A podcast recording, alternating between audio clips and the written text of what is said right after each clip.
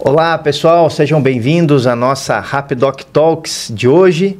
É, Rapidoc edição especial aqui da nossa, da nossa Rapidoc Talks, onde nós vamos hoje é, dar continuidade em nossas entrevistas é, falando sobre empreendedorismo, onde nós temos uma um ilustre visitante é, que, que nós teremos hoje a, a, oportunidade de conversar e conhecer um pouco mais a história.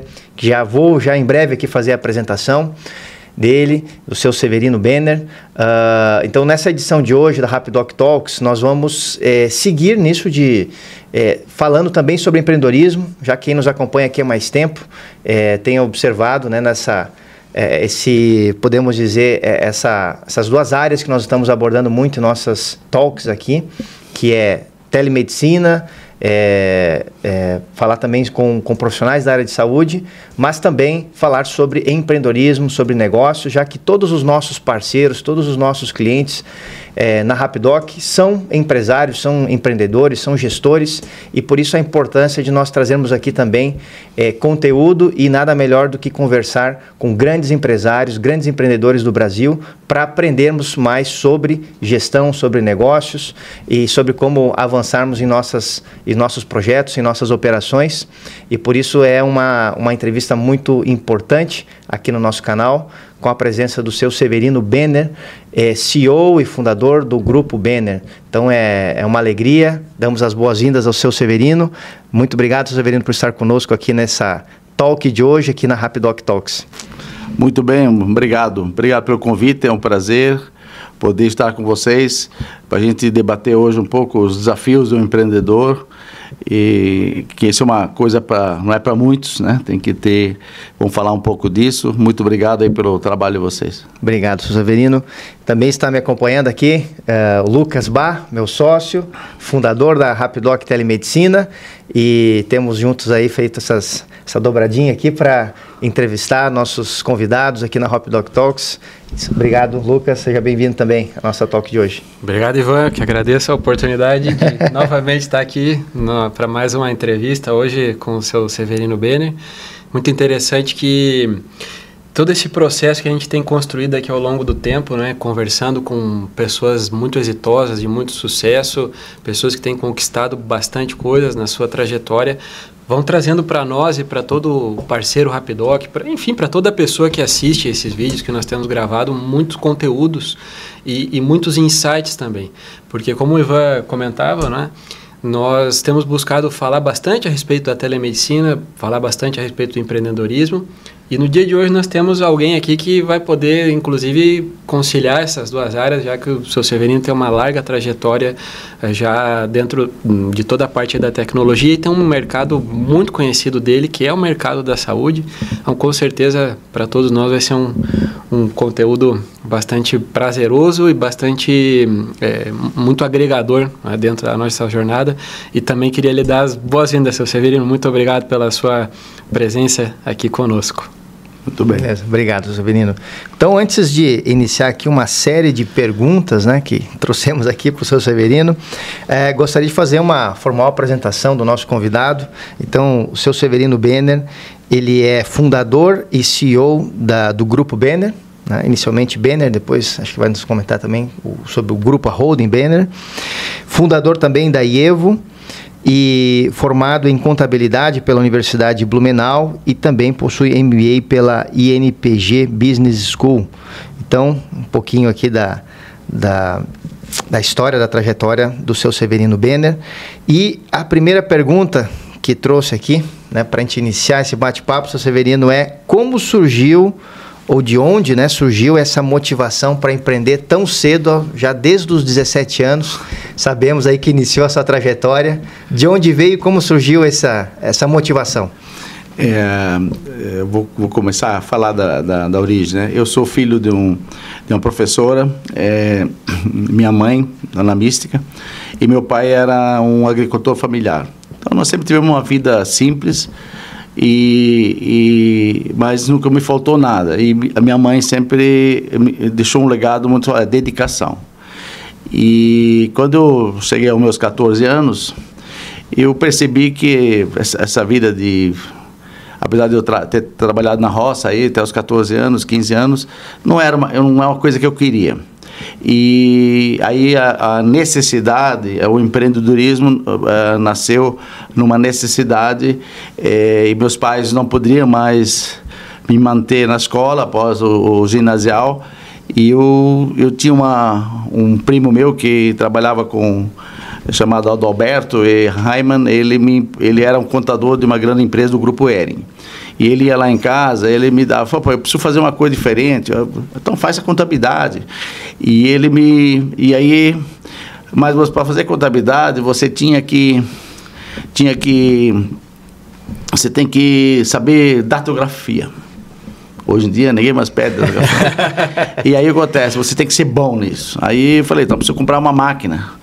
Aí eu falei, não, então eu vou, vou fiz meu primeiro eh, empreendimento foi eu engordar um porco para vender o porco depois de oito meses para comprar uma máquina de escrever. Olha só. E aí eu, eu treinava todo dia para poder para poder arrumar um emprego, porque eu queria trabalhar, fazer contabilidade num colégio de padres chamado Santo Antônio, lá em Blumenau, eu sou natural de Blumenau, e o, o dinheiro que cobrava lá no colégio particular era muito caro.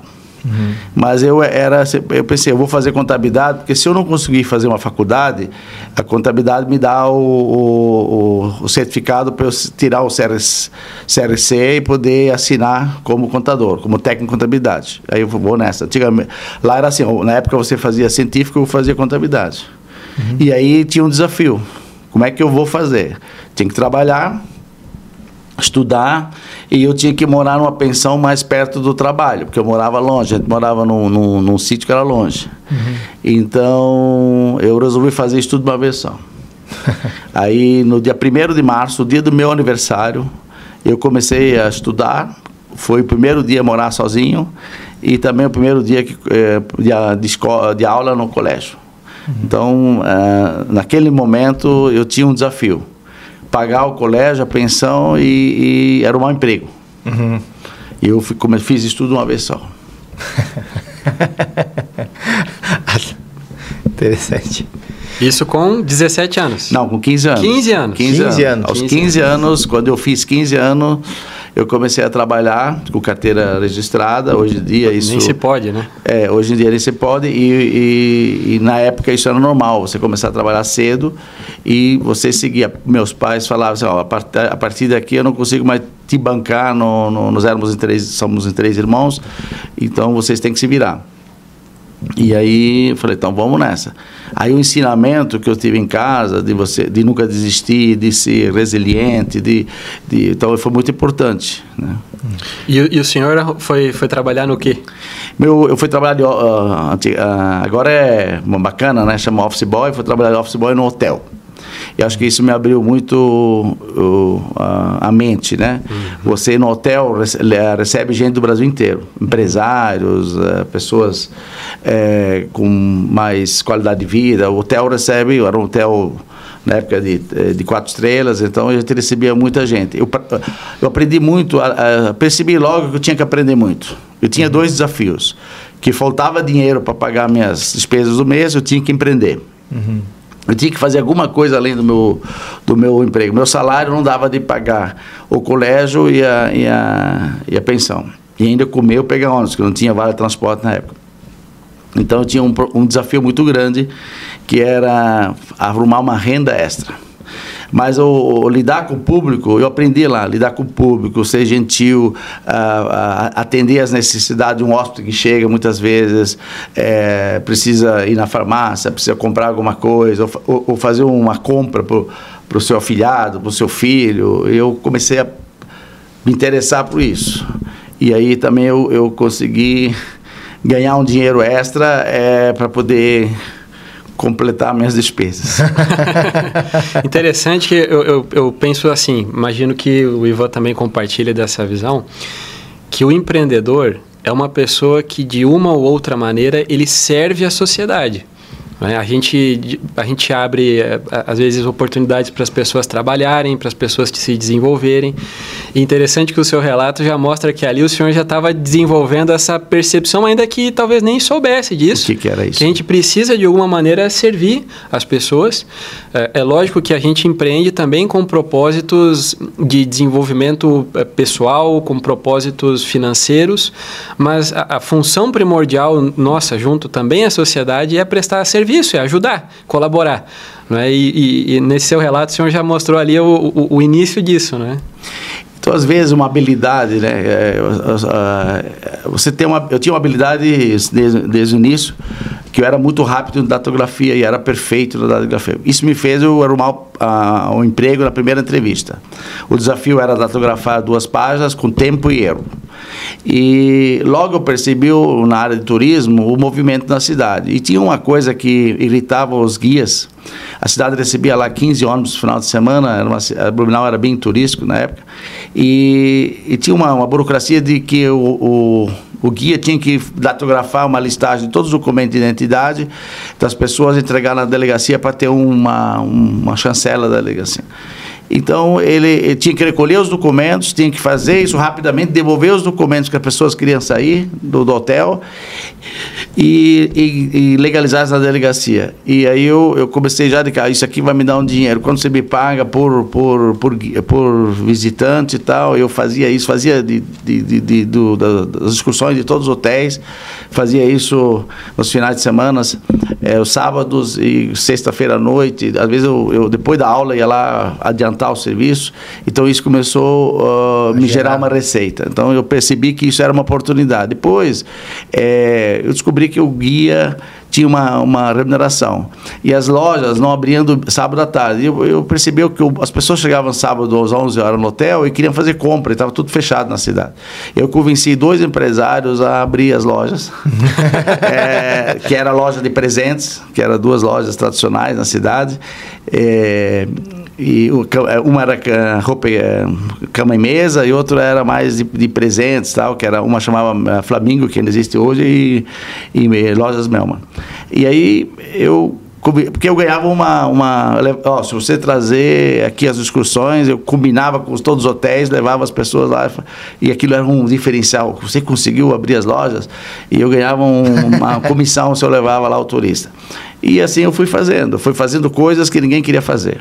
Sim. E assim eu fui aprendendo como é que isso funciona. Que inclusive o, o empreendedor também tem isso, né? Ele tem que estar tá vendo o que ninguém está vendo, né? Na verdade, assim, uma oportunidade em uma situação que ninguém queria fazer algo, ali havia uma oportunidade, né? É, pequenas coisas, né? Na época isso não era, não era assim, mas era um, mostrava um pouco o meu meu desejo de fazer algo diferente. Aí eu fiz claro. uma tabela de serviços que eu poderia fazer com valores já definidos, bem planejado. Ah, você quer, eu quero, eu quero que você vá, eu era office boy, leva uma flor lá para minha namorada lá. Tinha uma, uma taxa de serviço para fazer isso. Aí eu quero que você pague uma prestação, é, eu cobrava uma taxa de serviço. Então eu tinha já desde era uma necessidade, mas eu já organizava isso para eu ter uma renda é, para poder complementar. Claro.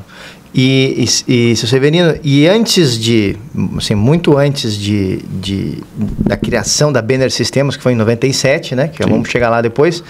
Teve alguns outros negócios sim, aí sim. Na, nessa, nessa trajetória, né? É. Porque, porque como que você foi chegar para a área de sistemas, né? Porque estamos é. ainda datilografando, né? Essa era a pergunta que eu ia fazer. Não, da datilografia e contabilidade para sistemas. É, aí, aí eu, eu, eu, eu, saí do hotel, eu, eu saí do hotel e e tive uma eu traba, como eu estudava num colégio que era bem renomeado eu era, era sempre convidado para participar de processos.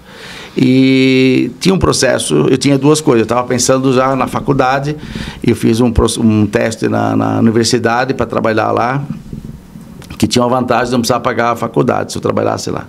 Ou é, surgiu uma vaga numa empresa que era a maior empresa de tecnologia é, em Blumenau, na área de contabilidade, que chamava CETIL, que era o Centro Eletrônico das Indústrias Têxteis, e ele, nasceu em 62 a empresa, e era, já era uma, assim, uma referência na época do mainframe, cartão perfurado, essa história toda, vocês nem conhecem isso.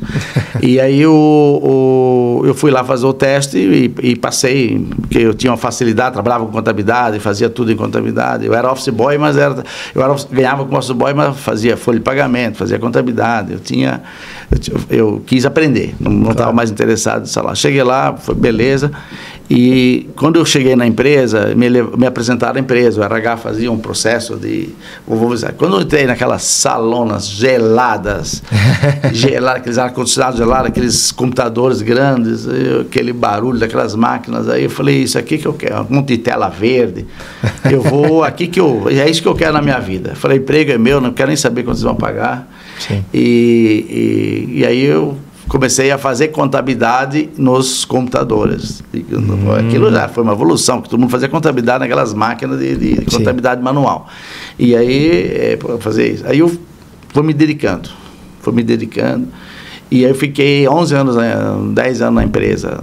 Fiquei 10 anos na empresa, passei por todos os setores de, de passei por todos os setores da, da empresa, de 79 até até 80, 79 até 90, e aí passei por tudo quando empresa, abri 15 filiais no Brasil para a empresa, conheci o Brasil, conheci o Brasil por várias, uh, tantas viagens que eu fazia, porque a empresa foi crescendo, chegou a ter 3.500 funcionários na minha época, Nossa, então era a maior grande. empresa de tecnologia. E aí eu tive desafios enormes. Eu, eu gerenciei um processo que era o recadastramento eleitoral. Era novo, tudo moleque, mas assim, oportunidades, grandes desafios. É, de, e isso me abriu muito a mente. Você coordenar um processo desse recadastramento eleitoral, de você coletar os formulários, depois processar, depois conferir, depois devolver, envolvia muitas mil pessoas no Brasil inteiro. Mas, e, esse, mas esse processo de, de recadastramento eleitoral foi para foi, todos os estados do Brasil? Todos os estados do Brasil. A CETIL que coordenou isso. Então você imagina. Puxa então tudo que tinha de projetos interessantes, eh, os caras falavam, você não precisa de você. Uhum. Isso me permitiu conhecer muito. Primeiro lugar, conhecer as regiões do Brasil. Depois eu fui implantar, implantar sistemas para banco. Então, isso é outro desafio. Ah, você, você conhece contabilidade? Conheço meu diretor me chamou, você conhece, você, você já conhece tudo, conhece nosso sistema, conheço. Então vai implantar bancos. Falei, não tem nada a ver, bancos com, com empresas. Eu falei, não, está aqui um livro de 400 páginas, segunda-feira já comprei a passagem, tu vai. Sabe aqueles desafios? Uhum. Desafios é você agarra o, o, o core dele. Então uhum. eu falei, não, dá aqui esse negócio que eu vou fazer vou preparar todas aquelas fitas para tu levar, tal, não sei o que, vai, vai, vai implantar. E, e assim foi, sempre fui movido a desafios, e eu nunca corri de um desafio. e foi uma grande escola, foi uma grande escola do tempo que eu passei lá, porque eu peguei a transformação do mainframe, da fita cassete, do cartão perfurado para fita, depois da fita, o início da microinformática, e isso foi uma, uma, bela, uma bela escola.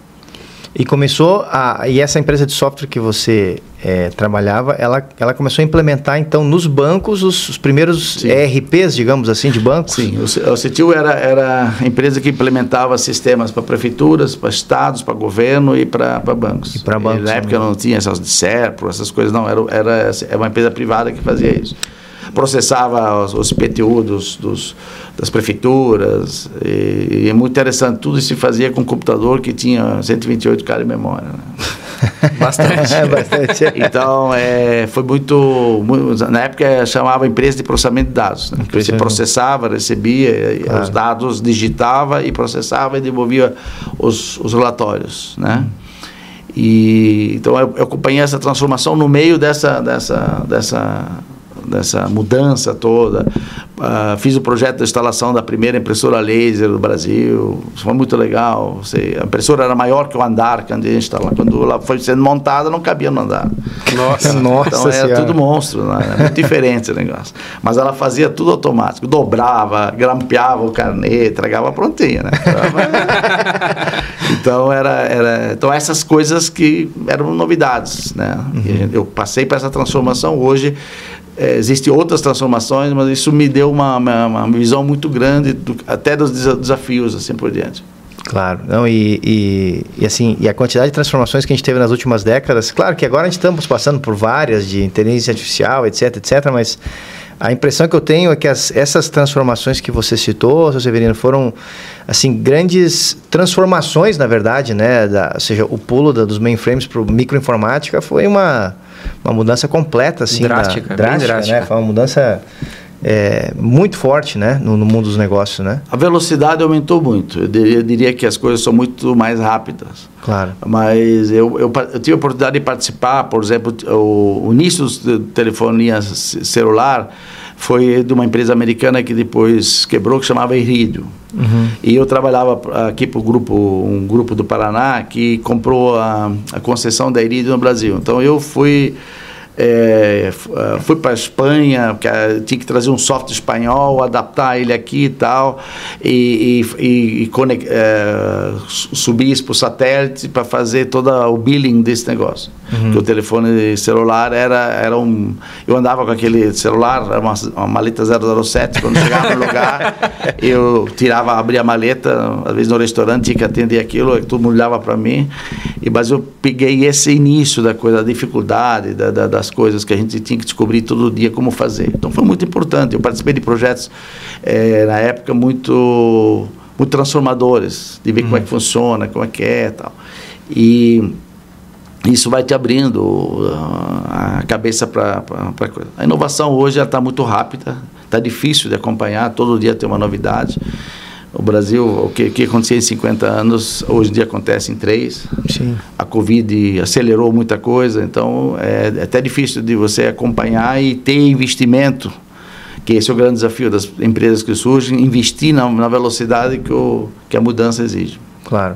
E, seu Severino, e como aconteceu aquele é, aquele encontro, pelo que eu entendi, lá na FenaSoft em 97, né? Ou 90, é, é 96, 97. É, Co como é que foi aquele momento que também não foi uma coisa muito planejada, né? Pelo que eu pude perceber.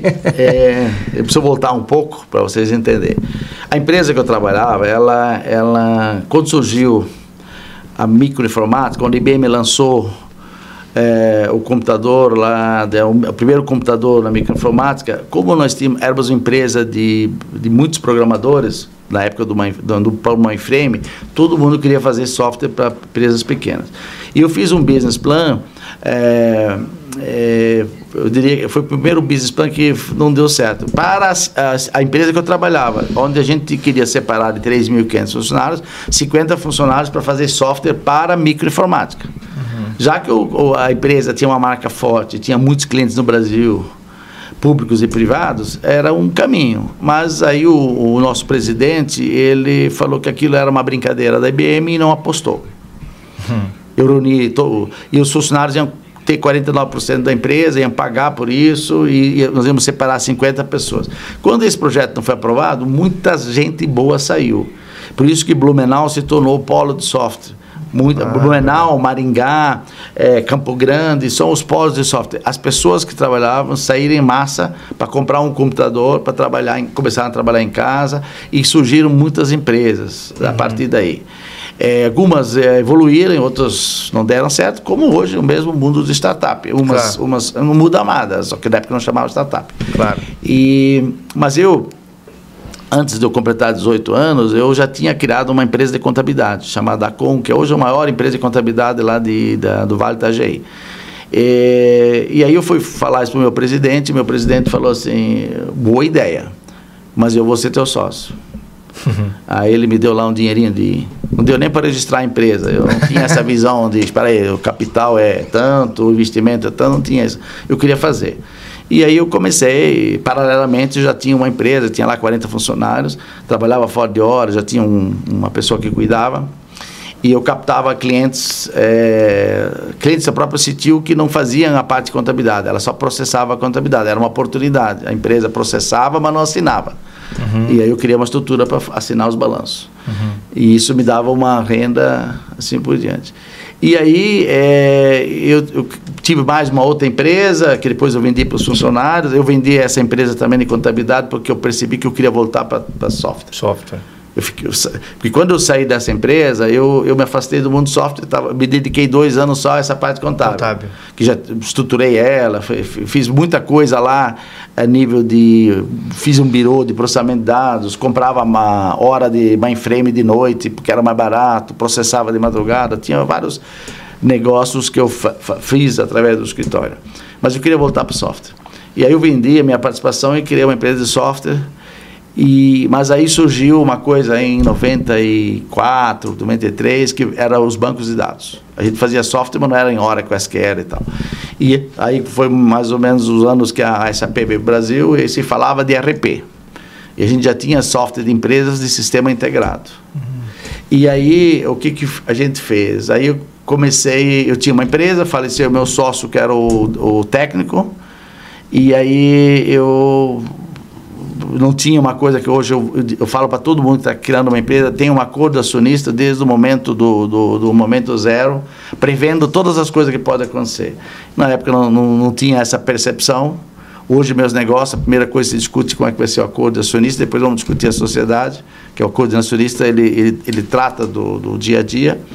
E aí eu, eu tentei comprar a empresa, não comprei, a viúva não queria vender e também não sabia tocar, e aí acontece? E aí eu resolvi não não tenho paciência mais aqui para lidar com isso. E aí nós, nós estávamos na Fenasoft e nós, eu fiz um business plan para criar uma grande empresa de software em Blumenau, que junto com os, os, os sócios da Senior, a gente ia criar uma empresa com algumas pessoas que saíram da, da CETIL que não estava indo muito bem, porque quando hoje eu, eu falo, inclusive assim, ó, quando você quer empreender, se você é técnico, arruma um sócio ou um consultor, um sócio que, que seja mais visão de negócio. Então, as, os, as, as equipes que saíram e não tinham uma pessoa comercial, de negócio, financeira, tiveram mais dificuldade. Ou, ou seja, desculpe interromper, sempre é aquilo que sempre se fala, não é? Que os, o, os sócios, as pessoas que vão tocar o um negócio precisam ter características que se complementam. Não adianta simplesmente juntar coisas que, que, são idênticas, né? É, é, difícil, né? Quando você cria um, um você é um, um técnico que está bolando um projeto, um software e tal, de você aceitar que você não sabe tudo, né? Claro. E, inclusive existe uma grande transformação é, e muita, muitos não conseguem. É, foi meu grande desafio também, deixar o lado técnico para ser o lado empreendedor, o lado de se sair da área técnica e ir para o lado gerencial. Você ser mais gerencial. E às vezes as pessoas não conseguem. A gente brinca no dia a dia, poxa, perdi um excelente técnico, ganhei um, um péssimo gerente. Sim. Essa é a grande é, mudança na vida profissional de uma pessoa. Mas às vezes o, te, o técnico na área de tecnologia, empresa de tecnologia, ele, ele, ele, ele precisa estar lá o, a vida toda na empresa, criando coisas, resolvendo problemas. Então, as empresas, se você estudar as startups, ou elas tiveram logo uma ah, entrou um fundo, que aí o fundo provo, uh, coloca essa estrutura, é consultoria, é o cara, Sim. monta o time. Senão, é, é geralmente uh, tem uma uma pessoa com visão não técnica ou mais comercial de negócio financeira que vai dar o equilíbrio. Sim. É para que haja um complemento, né? Porque também eu imagino que o contrário é um problema também, né? Às vezes o, o empreendedor ser um gestor, mas ele não tem um apoio forte na parte técnica, claro. né? Ou seja, ter que talvez terceirizar a, a, parte técnica, falando de uma empresa de tecnologia, é complicado também, né? Ou seja, o bom é, é que na sociedade haja esse, esse balanço, né? e aí, é, esse plano, plano de negócios aí não evoluiu, uhum. que quando nós reunimos várias pessoas que, que eram para compor esse novo negócio, que, que não ia chamar bem, ia chamar outra coisa, é, a gente também descobre as vaidades, né? Quando você bota vários técnicos na mesa, é, aí na área de, de, de tecnologia, é, é, agora religião, né? Cada um tem a sua. E aí é difícil, né? Você vai fazer um grande projeto, não pode cada um ir para um lado. Claro. E aí cada um defendeu. E a gente não entendia isso, né? Nós estamos discutindo um negócio, tecnologia muda. Eu sempre falava, tecnologia muda, a tecnologia de hoje não é de manhã. Mas aí não viabilizou por causa dos técnicos. Porque, ah, eu quero para esse lado, eu quero para esse lado. E aí, o caso do, do, da tecnologia que mudou toda. Uhum. Nenhuma delas sobreviveu. Então, Sim. veja bem como é, que, como é que é isso. E aí, nós estávamos na Fenasoft e tal, aí eu estava lá na, na, no stand lá do nascendo, fazendo uma reunião para decidir que nosso negócio não ia para frente. Uhum. Aí passa o Zé Milton, que fundou, a, a Benner foi fundada por mim, e o Zé Milton passa, por que, que você está aí né, falando com, com, com, com, o pessoal lá? E eu tinha um stand e eles tinham um stand. E aí ele falou, não, discutimos isso, isso. Eu falei, olha, e o Zé Milton era um cara que criou o primeiro editor de texto no Brasil, o Fácil. Quer dizer, vocês não chegaram a conhecer, mas o Fácil foi editor de texto mais, é o Word brasileiro. Só. só. que aí a Microsoft veio e deu de graça para todo mundo um tempo, e aí matou todos os, os tinha três editores de texto nacional, que nenhum vingou porque eh, essas empresas não tinham fôlego para aguentar claro. três anos sem vender. Sim. Ou, ou, entrar numa guerra dessa. Aí ele falou, olha, o meu, meu negócio que eu faço, que foi uma primeira empresa assim que disparou lá em Blumenau, conhecida nacionalmente, é, mas não tinha fôlego para enfrentar, não tinha esse negócio de um investidor, vamos fazer assim. E aí a, é, ele falou, olha, eu, eu, eu tô dentro. Nasceu lá então a, a Banner, aí nós se reunimos dois meses depois para discutir o business plan de fazer, eu peguei o business plan, já estava pronta, vamos fazer aquilo, tal, vamos mudar aqui, mudar aqui, criamos a Banner. Uhum. A Banner nasceu, é, na realidade nasceu em cima de um, de um problema que eu tive, de uma sociedade que não estava indo bem por causa do perdi meu sócio, e tinha um problema de conflito, e aí meu advogado falou para mim assim, olha, isso tudo tu vai ganhar na justiça, tu já ganhou, mas por que, que tu não cria uma empresa nova? E aí nasceu a Bena. A Bena nasceu por um desafio que eu tive na minha vida de repensar e fazer um novo negócio. E ela nasceu uh, inicialmente atendendo qual segmento? Nós começamos a fazer um RP e um RH. Uhum. Começamos a fazer um produto, na época existia uh, uma, quem era forte, praticamente mudou, o mercado era diferente. Tinha uma DataSul, uhum. que era muito forte no, no, na indústria. Tinha uma microsiga que estava vendendo sistemas integrados, como eu tinha uma, uma empresa anterior, chamada PC Auxiliar. E você tinha a RM. Falei, vamos, vamos seguir o caminho dessas empresas e vamos, vamos fazer um RP em RH. Na, na, na época, a, as empresas tinham isso, a, processava a contabilidade, processava essas coisas no mainframe. E uhum. nós vamos fazer isso, é, de, é, fazer um produto gera um sistema integrado. Claro. Não esquece que na, naquela época todo mundo tinha já sistemas em micro, mas tudo assim, eu comprava a contabilidade de uma empresa, comprava, não, não era nada integrado. Nada integrado. Sim. Você comprava pedaços. Uhum. Que mais ou menos estamos voltando agora de novo, né? Quer dizer, eles se criou um negócio chamado microserviços, é, se compra tudo pedacinhos e, e ó, vai lá, vamos resolver a integração. Nós estamos voltando de novo, Sim. né? Quer dizer, o que era um produto integrado, que resolvia tudo, nós estamos voltando agora com aquela discussão, ah, não, faça tudo em microserviço, faz pedacinhos e isso se conversa. Mas é, manter isso conversando é um desafio. Sim, né? claro. Claro, não, com certeza, porque cada pedacinho desse é uma empresa diferente, né? Com políticas e, enfim, processos e times diferentes, né? É. Então, ela, ela começou é, com esses dois módulos, mas e, e começou em quais segmentos? Seu Severino? Aí, aí, já não tem segmento. Na época ela, ela tinha segmento. Quem precisasse tudo. um sistema de RH, quem precisasse um sistema de, de sistema de gestão, que chamava RP. E, e, vocês atendiam empresas de vários portos. Isso. Mas é, nós tivemos uma logo, a gente estava com seis funcionários, e aí nós fomos convidados por, uma, um grande grupo econômico do Sul, uhum. que era o maior grupo na, na época, que eu já fazia trabalho para eles na minha outra empresa para para informatizar. Eles tinham saído de um projeto de um, com uma empresa holandesa, mal sucedido. Eles, eles me chamaram lá e falaram assim: ó, Você não está fazendo um RP? Eu falei: Estou. Então implanta aqui 40 empresas para mim. Olha só. E aí foi um, um problema. Seis funcionários, aí eu, o cara falou: Não, o quê. Mas o cara já achou que eu era grande. Mas aí é o seguinte: eu falei: Eu preciso de dois dias para pensar. Falei para o presidente e o presidente do conselho. Ele falou: Você conhece tudo da nossa empresa? Você já faz software aqui para gente? Eu falei: Beleza. E aí fui para cá, dirigi 200 e poucos quilômetros, que era em Curitiba, voltei para Blumenau, cheguei para o Zé Milton, disse, temos duas coisas Eu tenho duas coisas para te contar, uma coisa boa e uma coisa ruim. Coisa boa é que arrumamos um cliente grande. Pô, que maravilha. Mas não, não temos produto? Ah, mas vamos fazer. E coisa ruim tem que contratar amanhã 60 pessoas. tu tá louco, não temos nem local, porque a Bênia nasceu numa edícula da casa dele, mas não dizer que a garagem era lugar que as, as filhas brincavam de boneca. Acabamos com as bonecas das filhas lá e fizemos um escritório. Mas cabia sete pessoas só. Com as bancadas na parede. Não dava nem botar mesa. Sete pessoas bancadas na parede. Aí eu falei, mas eu não temos nem um prédio. Eu falei, amanhã, até sexta, tu vai ter um prédio. Para botar 70 pessoas. Esse está resolvido. Como assim? Falei, isso é comigo. Você vai me ajudar a entrevistar e convidar os teus amigos que trabalhavam contigo no CETIL para possamos botar 70 pessoas. e você é louco. Eu não sei o que. Falei para o dono da empresa assim, vamos em frente. E aí a, a, a Banner, ela, ela se desenvolveu, um cliente grande, velocidade de desenvolvimento, a gente conseguiu concluir o produto. Uhum. E a gente foi, foi para frente. E foi muito importante, é uma decisão. Vamos para a vez tem que a gente tem que arriscar. Claro, claro, tinha todos os riscos. Se fosse para analisar de risco, e se não dá certo, se a gente não conseguir entregar, entregar o se o sistema não vai rodar, se o sistema. Falei, não, nós, ou nós vamos ou não vamos. Claro.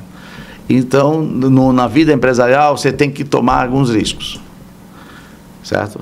E, e, tem que ter sorte e risco e não, não vai embora. Você tem que, às vezes se você começa a dizer não, não, que é o cliente perfeito, se é o cliente perfeito, não, não, não teria. Tem, tem uma frase do Tiger Woods, que eu acho muito boa e que se adequa a essa situação que o senhor viveu, que, que ele dizia, quanto mais eu treino, mais sorte eu tenho.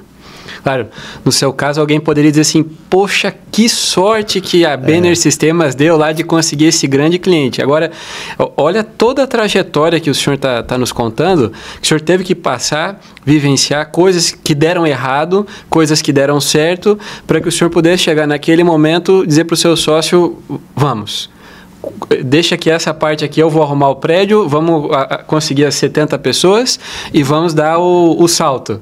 Né? Porque a, a, a, oportunidade ela vem e pode, pode, pode ser que ela apareça para uma outra pessoa, só que se a pessoa às vezes não tem toda essa, essa visão que o senhor teve, de, de toda a sua trajetória, todo o seu histórico, como seria hoje a Banner Systems? Talvez nem existisse. Né? Então, interessante esse momento. assim. É, na verdade, é, é, eu sempre digo assim, se nesse momento o sócio diz, não, não isso é, é muito grande para a gente, a empresa toma outro rumo. Claro. outro rumo. E claro que não é só, a gente não acertou sempre. Depois, esse cliente, em 2001, ele, ele teve um problema financeiro e, e a, também teve outro aprendizado. É, não depender, 80% da empresa dependia daquele cliente. Então, o que acontece? Ele nos ajudou alguns anos, mas depois também é, tivemos a dificuldade e a, a gente foi o primeiro a, a, momento difícil da gente. A gente, 2001, a gente estava precisando repensar a empresa e tomar decisões difíceis. Claro. Mas tínhamos um produto. Sim. E tínhamos dois produtos, um RH e um RP. Um produto validado, inclusive. Validado. validado. Então validado. acontece. E aí a gente faz o, pior do sistema, agora tem que fazer isso dar dinheiro. aí começa os, a, a fase 2 da BN.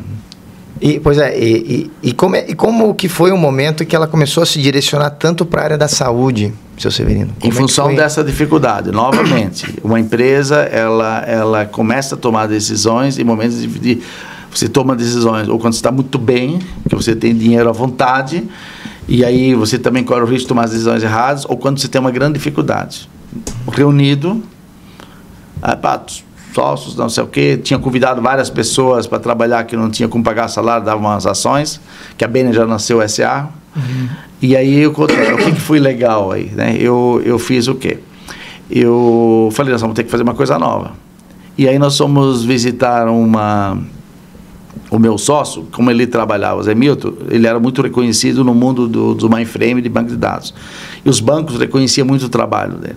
Foi o primeiro cara que fez no Brasil um sistema de cobrança, aquele negócio da francesa, isso foi tudo invenção dele. Uhum. E aí nós fomos visitar o Banco do Nordeste, que queriam lá um. A gente queria mostrar a tecnologia, porque a gente falou, vamos vender. A gente fez uma, uma um framework de tecnologia, nós vamos vender isso no banco. Aí chegamos lá, o banco falou: não, isso aí não, não vai. Mas eu, eu tenho um desafio aqui para vocês. Eu preciso fazer um sistema de saúde. Ah. Aí falei, é, o Zé falou, não tenho nada de saúde. Eu falei, boa oportunidade para aprender. De novo, desafio. Sim. E aí ele falou: olha, Zé, o que você quiser fazer, eu confio em vocês. Você trabalhou tanto para a gente aqui no passado. E aí a gente saiu de lá com um contrato para fazer um software de saúde que a gente não sabia nada. Eles eram operadores, eles tinham uma operadora de saúde que era dos funcionários e dos familiares e queriam um software. Hum. E aí, voltando no avião, eu falei, Zé, vamos fazer esse negócio. Mas não sei. Eu falei, deixa comigo. Aí eu, eu, vou arrumar algumas pessoas que já conhecem isso, uns técnicos tal, a gente vai dar uma participação, vamos criar. Aí nasceu a BN Saúde, em Maringá. Que eu achei as pessoas em Maringá. Um pessoal que trabalhava com a gente lá no Citil, que tinha saído e feito um software lá para a prefeitura lá de saúde. Eu falei, então já sabe de saúde. E aí eu fui, fizemos o software, implantamos o software. E agora? Aí nós fomos convidados pelo Banco Brasil. Uhum para fazer um projeto de software da área da saúde para um milhão de, de pessoas. Aí eu fui para lá, eh, fui para Brasília, eh, Brasília, fiquei lá um ano e meio aprendendo, trabalhando 15 horas por dia, aprendendo tudo sobre, sobre saúde. Vivendo lá dentro, interligando, tinha o desafio de interligar 23 filiais, tudo online. Né? Naquela época, online, que, não sei o que, né? Então era, eu falei, vamos nessa. E a gente, eu, eu, aí, aí que foi, eu conheci tudo, montei um time, entregamos o projeto depois de quase dois anos. E aí nasceu nosso expertise. Estando dois bancos como cliente, a gente foi para o mercado já com uma, com uma chancela de, de, de, de vamos supor, de credibilidade. Se, se você trabalha para o fulano, eu também vou querer, assim por diante. Uhum. Então eu sempre aprendi é importante você ter um cliente grande logo no início. Ele te abre portas pela, pelo logo, pela, pelo case. Às vezes não dá, você tem que começar pequeno. Claro. Mas ter um cliente grande que te, te dá a chancela é muito importante. Que aí você Uma empresa de sucesso. Uma empresa de sucesso, pode ser qualquer empresa. Todo mundo, ah, se você estiver fulano, também quero. Sim. Vai criando aquele efeito cascata, né? De não, se aquela empresa está uhum. usando, é porque é bom, né? Isso. E... Aí em 2001, quando, quando terminei o projeto do, do banco, aí a gente tinha já saído da crise e aí agora precisamos fazer a empresa crescer. E aí foi a decisão que eu tomei de, de vir morar em São Paulo. Fizemos assim, gente, não adianta nós termos um monte de empresa em Blumenau, no interior, se a gente não vai vir para o grande centro, onde, onde acontecem os, os os negócios. E que é 50% do PIB, eu chegava lá para meus sócios. Aí, aí, ninguém. Ah, porque também é um outro desafio. Sair da sua cidade natal, essa é uma, uma, uma, uma, decisão que você tem que tomar na vida profissional. Eu vou sair da minha cidade natal, que eu gosto, não sei eu vou, vou cair na selva do, de São Paulo. Né? Dizer, isso não, não é fácil para quem é do interior, que tem tudo na mão, tudo fácil, vir, vir morar para cá. E eu falei para minha esposa, vamos para lá e vamos começar, começar do zero. Uhum. São decisões que você tem que tomar. E aí que eu vim para cá. Aí a Bena começou a ter um outro ritmo de crescimento. A partir de 2001, isso? É, 2001. Mas vocês mantiveram a operação em Blumenau sim, e Maringá? Sim. Centro de desenvolvimento, sim porque as pessoas técnicas elas podem estar em qualquer lugar e você não não é fácil você transferir um técnico e que grande parte dessas pessoas um programador um analista ele não sai da sua cidade para ir uma cidade grande. Porque ele não tem cabeça de empreendedor. Quem faz isso é o cara que quer empreender quer crescer.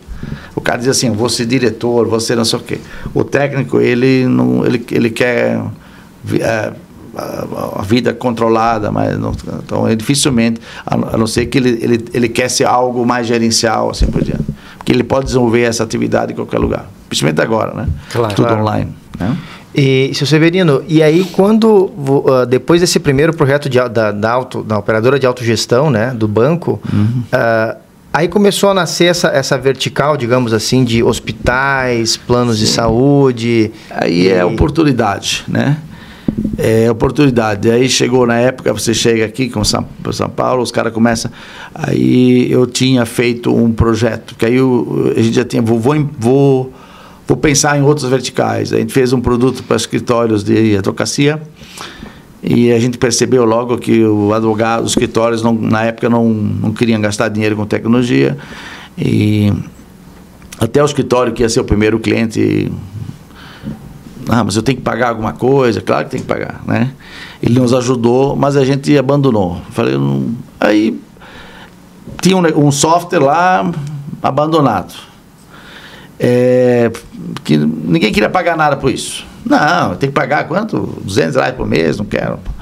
E aí a gente, um dia eu, a gente vai conhecendo pessoas, eu, ah não, chega o Banespa, na época o Banco do Estado antes de ser privatizado, nós precisamos resolver um problema aqui no nosso jurídico. Eles estavam pensando em fazer a privatização ou a venda, mas era um banco estadual e precisava organizar a área jurídica. Aí eu falei, é, eu tenho alguma coisa feita aqui e tal. Aí fui lá mostrar. Falei, ah, isso não resolve tudo.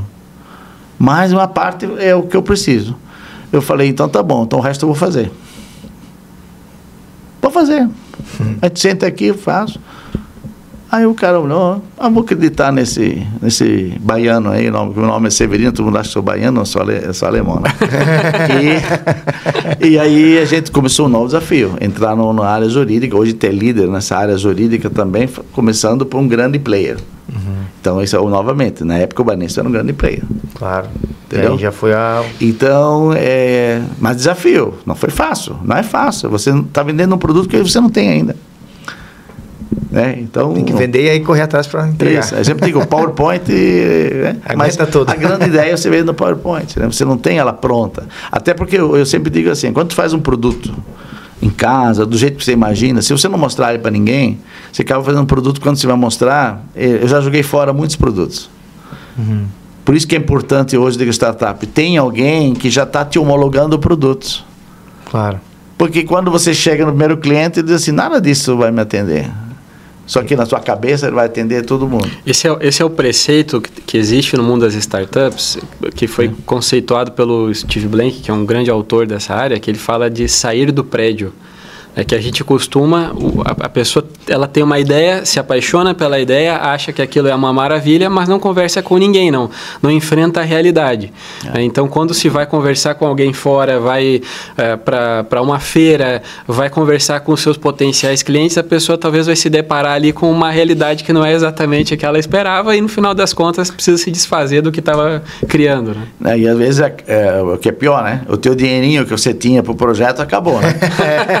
e aí você pensa que tem um produto e não tem. Então, na verdade, é, é esse, é esse, negócio de você sair da sua zona de conforto e mostrar e mostrar para clientes potenciais, está claramente definido claramente definido o, o, quem é teu cliente. É, isso hoje nos, nos, modelos de negócios, eu, eu sempre digo assim, os, os, planos de negócios das startups, ele, ele, ele vai bem até um determinado Ponto. É o produto, quem é o mercado, esse é o estudo, né? O produto, quais as dores que vai resolver, qual o mercado que vai. Só que quando chega na parte comercial, pode ver que acabou o PowerPoint, né? Exatamente. A pergunta que eu faço, quanto é o CAC? Como é que é o, o, a estrutura comercial? Eu recebo muitas startups que mostram até o oitavo slide, maravilha. E aí o cara olha para mim assim, e aí, legal o produto, mas quanto nós temos que investir no comercial? O produto, eu sei quanto vai custar. O produto é o menor dos investimentos. Agora, quando você vai botar na rua, marketing, não sei. Isso é um produto B2C. Isso aprendi do Paulo Guedes. O Paulo Guedes me chamou lá antes de ele virar ministro, estava lá falando. E aí ele falou: Não me vem aqui falar de B2C. Eu estou fora. Eu não tenho dinheiro para isso. Falei: Eu não tenho, mas você tem. Que ele era ele é sócio de um fundo na, na época. E aí ele falou: não, você B2C não, porque B2C precisa de muito dinheiro. Só os chineses e os americanos têm essa, essa visão de botar tanto dinheiro é, no, no B2C, porque você é marketing, você tem que ser sócio da Google, do não sei o quê, do, da link, do LinkedIn, e você não tem fôlego de fazer o B2C, certo? Tu tem que crescer no B2B, depois você pode. Mas não, aí ele deu uma aula nesse negócio. E ele me explicou como é que é o negócio. Aí, o iFood, ele foi o cara que investiu no iFood. Então ele falou: eu vendi quando os caras me pediram 50 milhões. Então, é, é, esse é o tipo da coisa que você tem que olhar. Às vezes o produto é perfeito, mas é, ou você era um sócio desse aí muito eu gosto sempre de ouvir o 99 táxi, né? Quando você ouve, porque a, a, eu, a, eu sempre digo assim, vai para um evento que tem esses empreendedores jovens, conta a dificuldade, ninguém conta a dificuldade, né? Todo mundo fala, ó, vendi por um bi e meio, fiquei não sei o quê. Só que ninguém conta que uh, captou um bi 300. e que passou muita necessidade, que teve muitas, muitos momentos que teve que demitir gente, teve que não sei Sim. o quê e tal. Isso ninguém gosta de contar. Todo mundo quer contar só o lado positivo. Claro. E aí esses, esses jovens acham que o mundo empresarial é perfeito. PowerPoint, sei o que e tal, eu vou arrumar um sócio e está tudo resolvido. E Sim. não está. Claro. Então, é, é, tem que contar as dificuldades. Eu sempre falo assim, por que você não falou um pouco das dificuldades, das noites que você batia na porta, dos dias que você bateu na porta, os caras falavam não para você. Você pode ver que nunca tem não, né? Conseguiu um investidor, mas quantos não ele teve? Sim. Então, que... essa, essa, esse é o ponto que, que é importante. Não, com certeza. E, e, seu Severino, e depois, assim, então desse momento ali de, de dessas oportunidades que foram surgindo na área de saúde, né? É, além da parte de software, né? Hoje a Banner ela também tem essa, essa vertical de, de, de fazer a operação de saúde, é né? BPO. É o BPO, né? Fazer é. a operação de saúde de grandes planos de saúde no Brasil, né? É. Ou seja, não só entregar o software, mas também fazer a a operação do, do é, da isso, operadora. Isso né? hoje uma coisa que, que eu olhava, assim, eu entregava o software para o meu cliente e, eu, e, quando eu percebia que. Porque quando você contrata pessoas, você, é, é difícil hoje você contratar pessoas que têm uma inteligência emocional que consegue aprender rápido. Hum. Então você quando vende um software, à medida que o tempo passa, o nível de utilização cai. O nível uhum. de utilização cai porque as pessoas vão saindo, as pessoas se treinam. Então, existe um baixo nível de utilização em qualquer software. Uhum. E aí acontece, eu olhava e disse, pô, não, ele não explora, eu faço tanta coisa nova e não, não explora. E aí a gente começou a olhar, quando você começa a discutir oportunidades, que serviço eu poderia agregar, que serviço eu poderia agregar, que serviço eu poderia agregar ao software. Uhum. Além do, do SaaS, né, que virou uma realidade, mas assim, aí eu comecei a agregar serviços uh, vender o software com serviço agregado, que não diretamente só o serviço de software. Uhum. E aí nasceu uma divisão. É, uh, antes disso, nós já tínhamos feito a verticalização, unidades de negócio para cada mercado. Então, jurídico é uma unidade de negócio, saúde é uma unidade de negócio. Também é importante. Quando você vai crescer, quando você é uma startup, você tem um produto só. À medida que você vai diversificando, é, é importante você ter equipes focadas em cada negócio, para você não perder esse negócio do especialista. Uhum. Quando você começa a crescer, começa a misturar tudo, você tem um problema pode ver que nós começamos a fazer isso, depois as, os grandes players estão fazendo a mesma coisa. Eles estão criando vice-presidências, diretorias para cada unidade de negócio. Uhum. Porque é, é linguagem diferente. Eu vender para um lojista, um pequeno lojista do bairro, é diferente para eu vender para uma Magazine Luiza. Claro, claro. Então, abordagem diferente, profissionais com outro... Com, com outro jeito de vender. Se eu vou vender para o cara aqui do agronegócio, vou visitar um fazendeiro vender um software para ele. Certo? É, eu, eu, eu, eu, até o jeito de eu me vestir, o jeito de falar com ele é diferente. Claro. Não adianta falar um monte de termos em inglês lá que não vai entender. Sim. Então, é, é, então tem que entender transporte, por exemplo. Quando eu fui entrar na logística, eu percebi logo que o empresário de logística era o caminhoneiro de ontem. Ele conhecia tudo de caminhão, mas não conhecia nada de software. Hum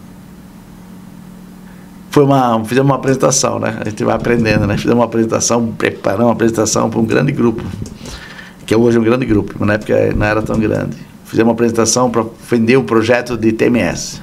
Uhum. Aí, como mania, né? Um monte de termo em inglês, TMS, WMS, um monte de, de termo bonito e tal. Aí nós fizemos uma apresentação para toda a diretoria. Aí, quando chegou no final, eu, eu falei, conseguiram um feedback e tal. Aí o presidente levanta e diz assim, metade eu não entendi. Eu anotei aqui um monte de sigla, dá para você me explicar. Cara, não adianta, você tem que falar a linguagem do público que está lá. Claro, claro. Então aprendi uma coisa. A gente parte da premissa que todo mundo conhece né, os termos. Né? Esquece, usa a linguagem mais simples possível. Sim. Mas a gente aprendeu a vender para diretor de TI. Sim. que gosta daquela história do Gartner, não sei o quê. e aí quando a gente começou a vender, quando o poder da decisão era o dono da empresa, o, o, o fundador, é, a linguagem tem que ser outra. O cara veio lá de baixo, né? Cara... Então, então é, isso também é uma coisa que eu aprendi. Você tem que falar, seja mais simples e objetivo e evita botar um monte de. É bonito, mas só era bonito para o pessoal de TI. Sim. Né? Claro que hoje uma multinacional ele conhece isso, mas o teu, o teu o mercado mais, mais baixo na pirâmide, o cara pode não entender e você perde a venda. Né? Claro. Você perde a venda. E além, além da saúde e do jurídico, quais outras verticais vocês atendem hoje na, na Benner? Nós temos a, a parte de RH, né? Que cresceu Ah, sim, que era lá do RH, que né? virou hoje uma... uma é, a parte logística, operações, grandes operações logísticas, né?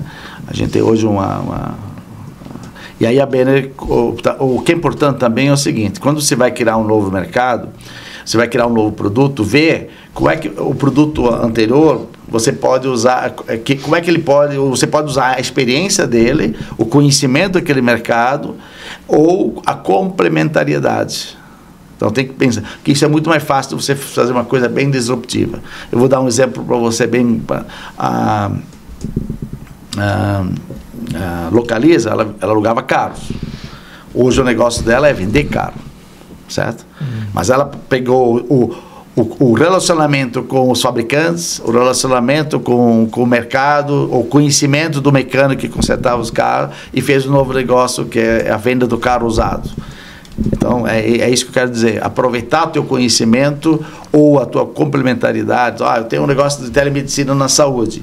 Legal. Que, se eu acoplar uma coisa, ah, vou acoplar o serviço dos médicos. Vou acoplar, é algo que eu aproveito o conhecimento que eu tenho. Ou o conhecimento que eu adquiri junto com o meu cliente do meu produto principal.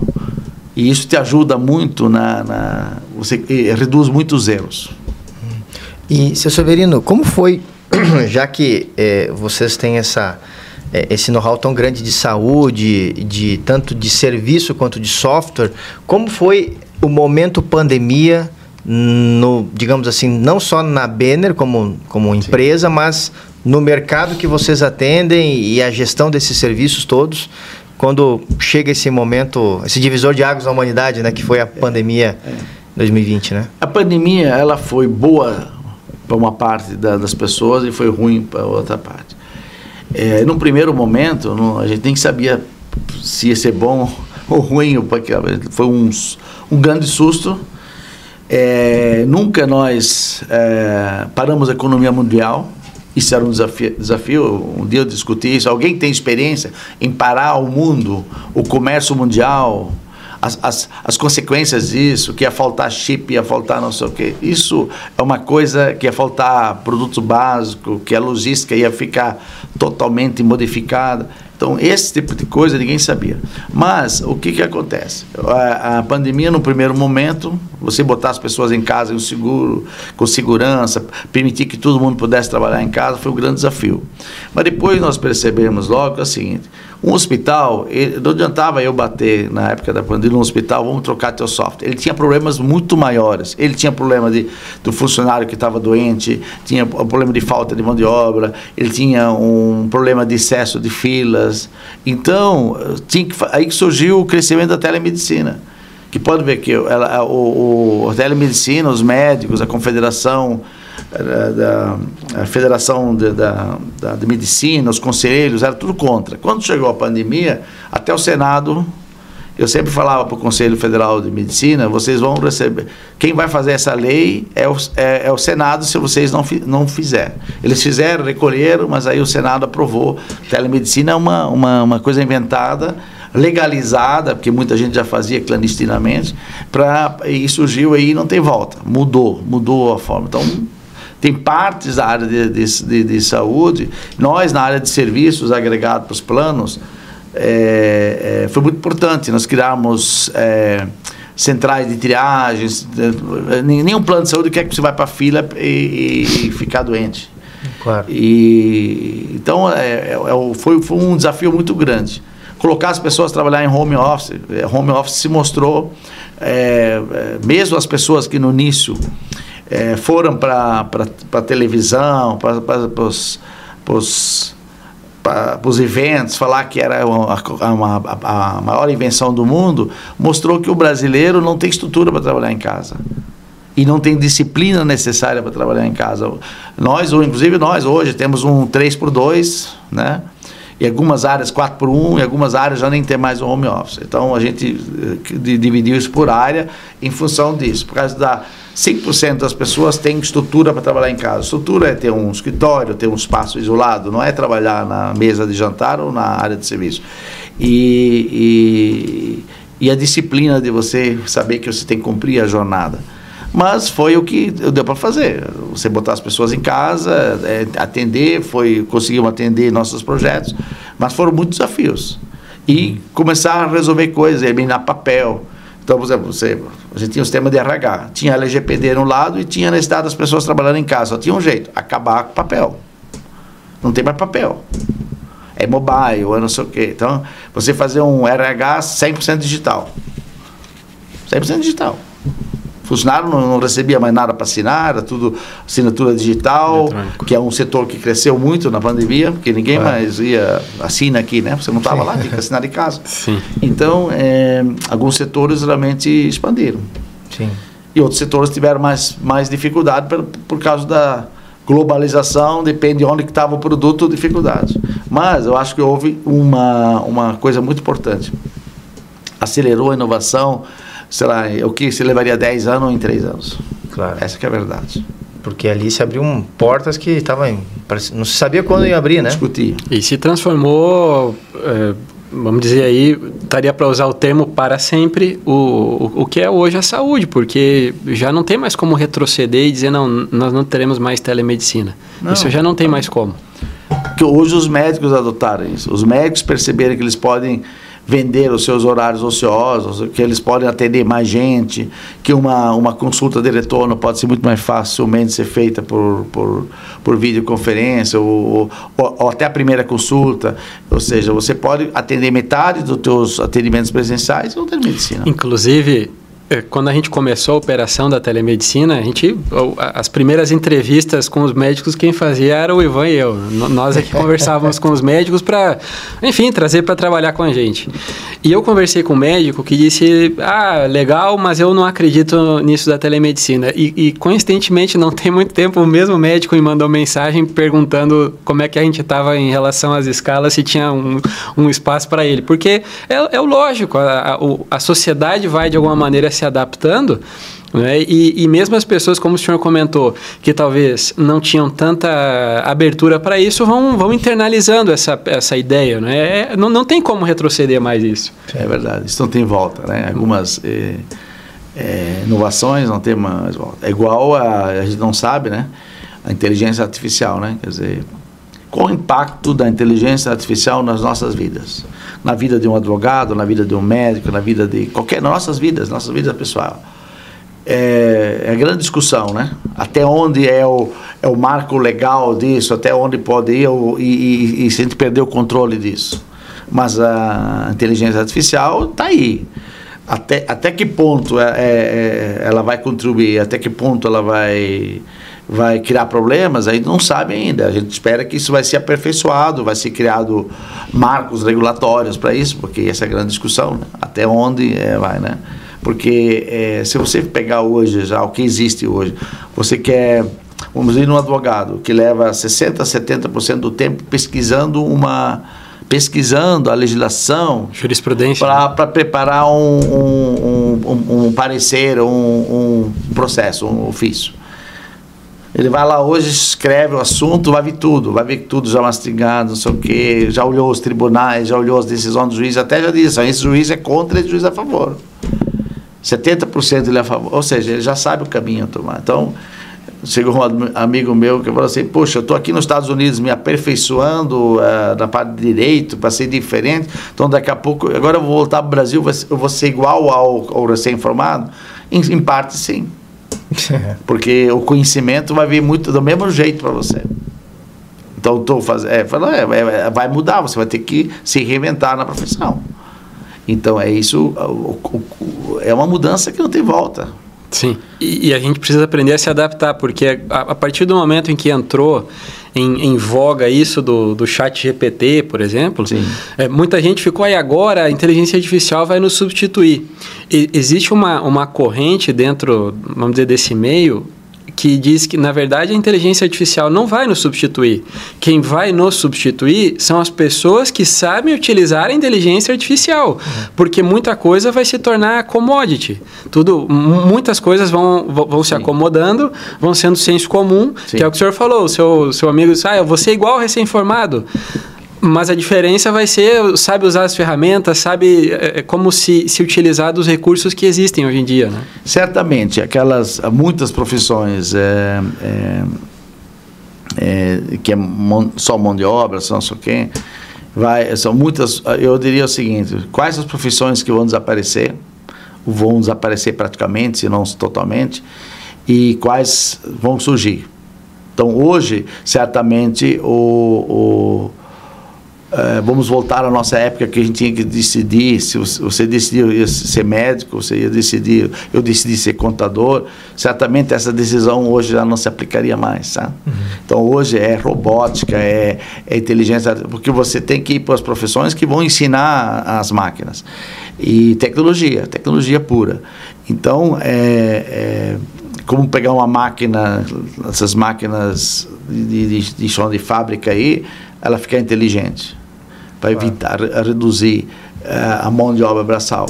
Então, vai ter uma mudança. Se vai ter emprego para todo mundo, se vai ter emprego para todo mundo, porque a gente não sabe quantas pessoas precisam para ensinar o, o, o, os computadores e quantas pessoas, né? Quer dizer, isso não está claro ainda, Sim. até onde vai. Sim. Mas eu, vai ter uma mudança clara e as novas profissões que estão surgindo são totalmente diferentes do que as E existirão profissões que a gente nem sabe que existirão ainda, provavelmente. É, é como se, por exemplo, o senhor utilizou um exemplo antes que me parece bastante peculiar para isso, que é, o senhor falou do, do datilógrafo.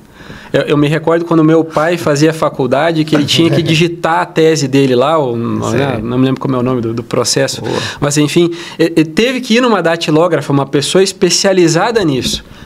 Quem, se ela tivesse ficado presa a isso, provavelmente ia ficar Sim. sem trabalho, né? Teve que se adaptar de alguma maneira. Mas na minha época de empreendedora, que precisava fazer dinheiro para pagar, uma, uma, um dos meus serviços que eu fazia era, era datografar esses, esses teses, esses trabalhos, que era uma diversão. Eu falava, eu, eu, eu, eu falava para pessoas assim, né, espalha na faculdade aí que tem um cara que faz para você. E eu era bom nisso, então eu ganhava meu dinheirinho fazendo isso. E, e bom, me passa tudo aqui no manuscrito que eu faço para vocês, bonitinho, sem erro. e, então, isso é. Hoje em dia, vamos supor, uma telefonista, uma, até a secretária, né? se a secretária é só que marca a agenda, isso tudo desapareceu. Né? Verdade. Então, é, é, tem, que, tem que inovar, tem que fazer algo diferente. A grande, o grande desafio é hoje as, as universidades se adaptar por, por, por, é, por esse novo modelo. Você pode, se você lê hoje um, é, assim, se você pega hoje um, um currículo de um curso, se você lê aquele curso, pode fazer esse teste. Pega qualquer universidade, o conteúdo programático do curso, aquilo você vai perceber que você não deve gastar dinheiro nesse curso. Aí eu estava num voo indo para Maringá conversando com o reitor da universidade estadual lá. E ele me fez uma pergunta, e essa é uma grande verdade. Ele falou assim: as pessoas boas nos assuntos, elas estão ocupada nas empresas, elas não vêm dar aula. Ela perguntou: teu cara é fera em banco de dados? Eu falei: está no avião. Pois é, ele devia estar tá aqui dando aula. Isso, é, então, é diferente. Eu perguntei para ele, por que, que tu, vocês ficam né, oferecendo tanto curso de direito, contabilidade, né, essas, essas coisas? Falei, ó, porque o juiz tem tempo. O contador é autônomo muitas vezes, então ele vem aqui dar aula. Mas o pessoal de tecnologia que está nativa, que conhece essas novas tecnologias, ele está no mercado de trabalho e dificilmente tem um tempo para vir aqui dar aula. Uhum. Então, é uma coisa para a gente refletir. Nós temos que começar a dedicar tempo para ensinar. Então, a universidade oferece curso de quê? Onde ela tem professor. O médico até consegue lá dar aula de medicina, porque ele faz isso, faz o convênio, vai lá, dá aula, e, porque ele, o horário dele é flexível também, ou tem consultório, tá, né? ele consegue lá dar, dar aula. Mas algumas profissões não, pega na nossa área, na tecnologia. Pouca gente. Aí ele, ele consegue pegar quem? Quem se aposentou. Ah, já não estou mais na vida ativa, estou só em conselho, ou, ou, ou não estou mais. Aí esse cara sabe o quê? As tecnologias do, Passado. Do passado. Por isso que os, os, nós temos hoje, quando não é atrativo para um jovem hoje olhar isso aí e falar assim, vou, eu tenho que estudar cinco anos para...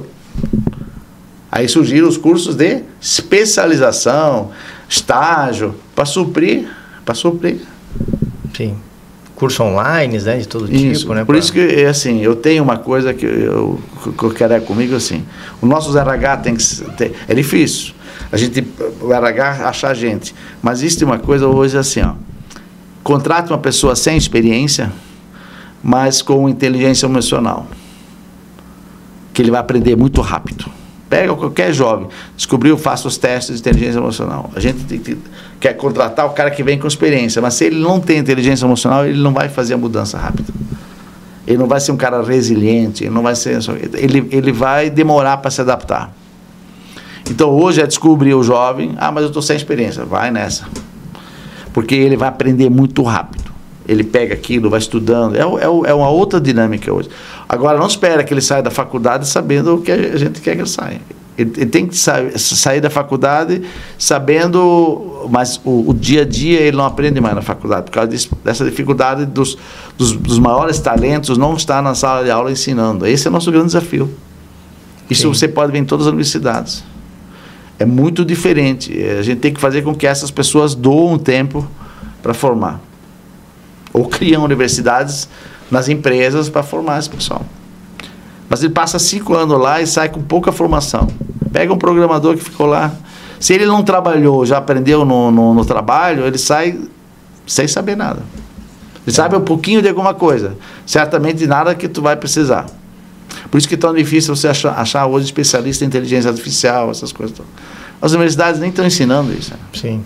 Entendeu? É, é muito normal, assim, normal não sei, mas é, eu lembro na, na época que eu estudava na faculdade que os currículos eram assim, de, eram de coisas que já não se usava quase. Hum? Né? Então aí piorou.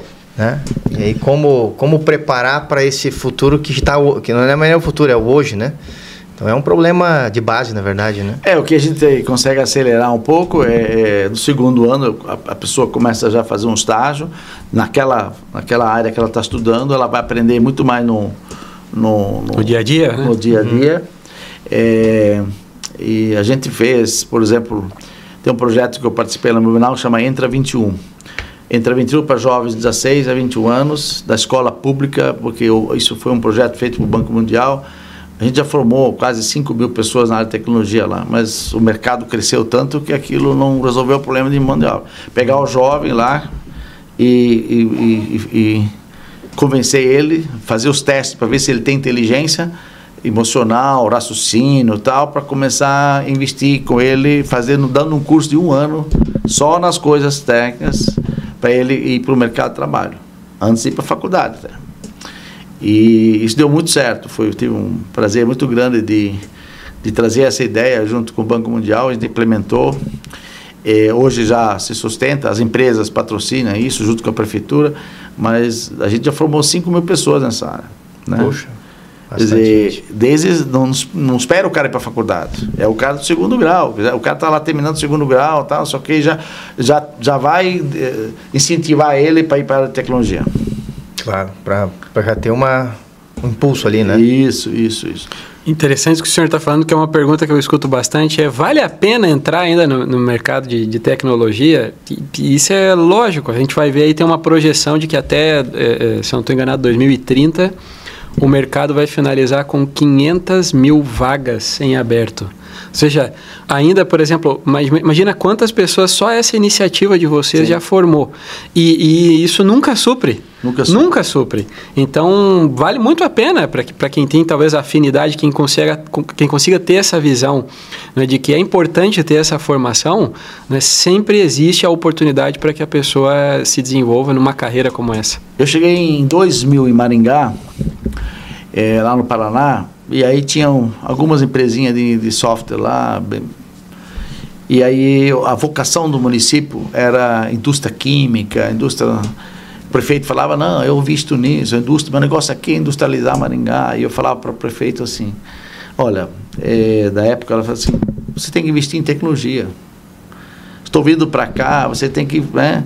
E aí que, que não polui, gera imposto, ISS né, é teu, não precisa dividir com outros municípios e tal. E, e aí, mas aquilo não, não entrava na cabeça de um prefeito.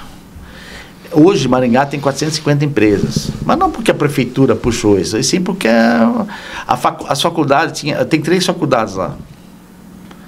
E aí acontece, hoje tem quatro já dizer, as, as, universidades começaram a entender mais rápido de oferecer mais cursos de tecnologia, não sei o quê. Hoje não tem mais mão de obra lá, está mais disputada do que, do que é um é rouba-monte, na verdade, é rouba-monte.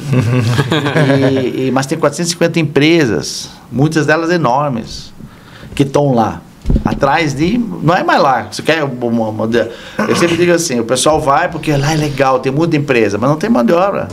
Blumenau, Recife, os, esses, várias regiões, não, é roubar monte. Então, nós abrimos um centro de desenvolvimento agora em João Pessoa.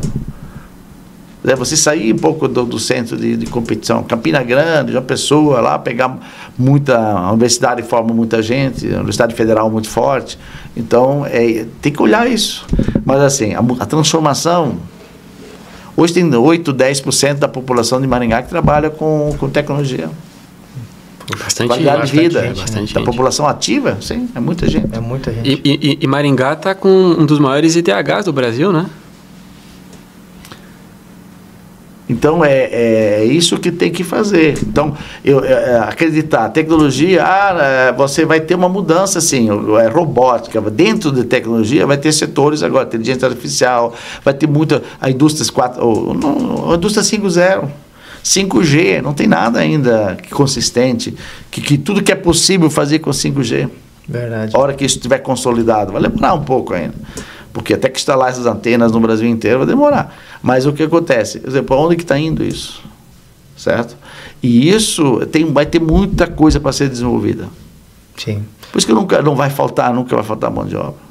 E, seu Severino, e falando assim da agora de, né, de, estamos falando de robótica, de inteligência artificial, a Benner, assim, qual é o, o, vamos dizer, os próximos passos que, que, que você, enfim, to, todos lá estão planejando, né? É, é consolidação, aquisição, é, é entrar novos um, ah, investimentos em startup. nós estamos nessa, nessa fase agora, nesse momento. É, de aquisições de empresas. De aquisição pra... de empresas, de negócios complementares, de negócios é, disruptivos. Então, a gente está nesse momento agora é, olhando, olhando isso. A empresa com quase 1.700 funcionários, tal, a gente tem que dar um outro, outro salto. Existe hoje no setor de tecnologia uma consolidação, tá? consolidação, empresas é, abrindo capital é, para gente, para buscar mais dinheiro mais barato para fazer aquisições. O setor vai se consolidando, várias startups surgindo, é uma, são ondas, né? As ah. mais uh, estruturadas vão se, vão, vão se unindo, vão se estruturando, startups surgindo, novas startups chegando. É um ciclo, só que é um ciclo mais rápido que foi. Claro. Uh, não, não vai mais levar 20 anos para essas coisas acontecerem. Muito rapidamente o cara deu certo, não, não deu certo, vai, vai, vai para outro, outro, outro. O grande desafio é reduzir a mortalidade das empresas startups. Sim. Esse é o grande desafio. Não tem projeto, não tem como todas elas vingar. Claro. Mas é, é, é, um, é um desafio muito grande. Uma, uma vez a startup, elas com, sem marca, sem nada, entrar no mercado e, e não tem esse dinheiro todo para investir em marketing, não sei o que. É um negócio muito de boca a boca, não sei o que, e conseguir é, alcançar esse, esse, esse nível de maturidade. Claro. E esse, é, agora, o pessoal está chamando de inverno das startups, né? Tá agora, no, pelo menos no Brasil, né? Acho que no mundo, mas Brasil principalmente, né? Não é também um, um pouco de um choque de realidade, talvez, também, seu Severino, de que antes se botava, botava, botava dinheiro e, e queimava o caixa e, e, agora esse inverno talvez, na verdade, é um momento de, de não sei, de, de realidade, é, talvez. É, é assim, os, os, ciclos, os ciclos se complementam a cada, a cada 20 anos, 20, 25 anos. Em 2000, nós tivemos a, a bolha da internet. Ah, é só lembrar, é exatamente o que aconteceu. Surgiram milhares de empresas de internet, milhares, muito dinheiro sendo investido. Agora muito mais, mas na época era muito dinheiro, muitos fundos, só, só se falava. E aí depois, quando você olha o que sobrou daquilo, você conta nos dedos quem sobreviveu. E algumas ainda nem, né? Quer dizer, mas houve o quê? Uma bolha na internet, muito investimento. Depois o, o mercado fez a, a, a peneira. Sim. Isso, só que agora é, a quantidade de startups é muito maior e foi investido muitos bilhões a mais. Sim. Mas isso se repete de novo. Todo mundo quer, é, porque de cada 100 empresas, tu vai ter que investir em 100 e torcer que entre as 100 tem uma ou duas. Que, uma coisa é a empresa que sobrevive. Segundo um, um estudo aí que a XP apresentou, é o seguinte: é, 97% desaparece. Aí 97, aí tu tem 2,5% das empresas que sobrevivem, mas ela não vai te dar o dinheiro que você esperava. E aí tem poucas que, que conseguem furar a, ou porque são adquiridas ou são incorporadas, mas que, Que conseguem prosperam, fazer, né? prosperam, né? Até porque existe hoje a grande dificuldade se chega num momento ele não conseguir talvez a, o inverno que se fala essa dificuldade de alguém investir nesse momento juro lá em cima no mundo o juro alto no mundo é um, é um desastre para o investimento em startup Claro. Porque é mais fácil deixar lá no. ou investir Ser na rentista, ações né? da Ser rentista. ações da Petrobras né? vai investir em ações que pagam dividendo e tal muito mais mais eh, lucrativo do que ficar investindo em startup Claro. é, então, é, esse que é, é o momento, né? Você vai lá para Florianópolis, um monte de startup que dependia desse investimento, passando por muita dificuldade, porque o dinheiro fácil não vem mais. Agora você tem que bater na porta, você tem que convencer, é muito mais reuniões, é muito mais convencimento, e os não vêm muito rápido. Claro. Né? Não é não, não, não. E agora, o que está favorecendo? Os fundos querem empresas que têm faturamento. Mudou, né? Claro. Quando, ah, quando o inverno eh, aparece para essas empresas, o, o mercado está atrás de empresas já constituídas, Claro. que, que já tem faturamento, que aí vai para a tese de consolidação. Claro. Que essas startups não estão prontas ainda para consolidar. Sim, porque elas ainda têm que se provar, digamos assim, né? O seu negócio, o seu modelo, né? Ou seja, É. não, é, não é fácil, né? Mas é buscar uma boa consultoria, uma boa assessoria, um bom, uma pessoa mais experiente no, no, no, no- no conselho que pode orientar. Que às vezes falta é, vem um pouco também assim. É, é difícil você falar, reconhecer que teu filho não é o que você, né?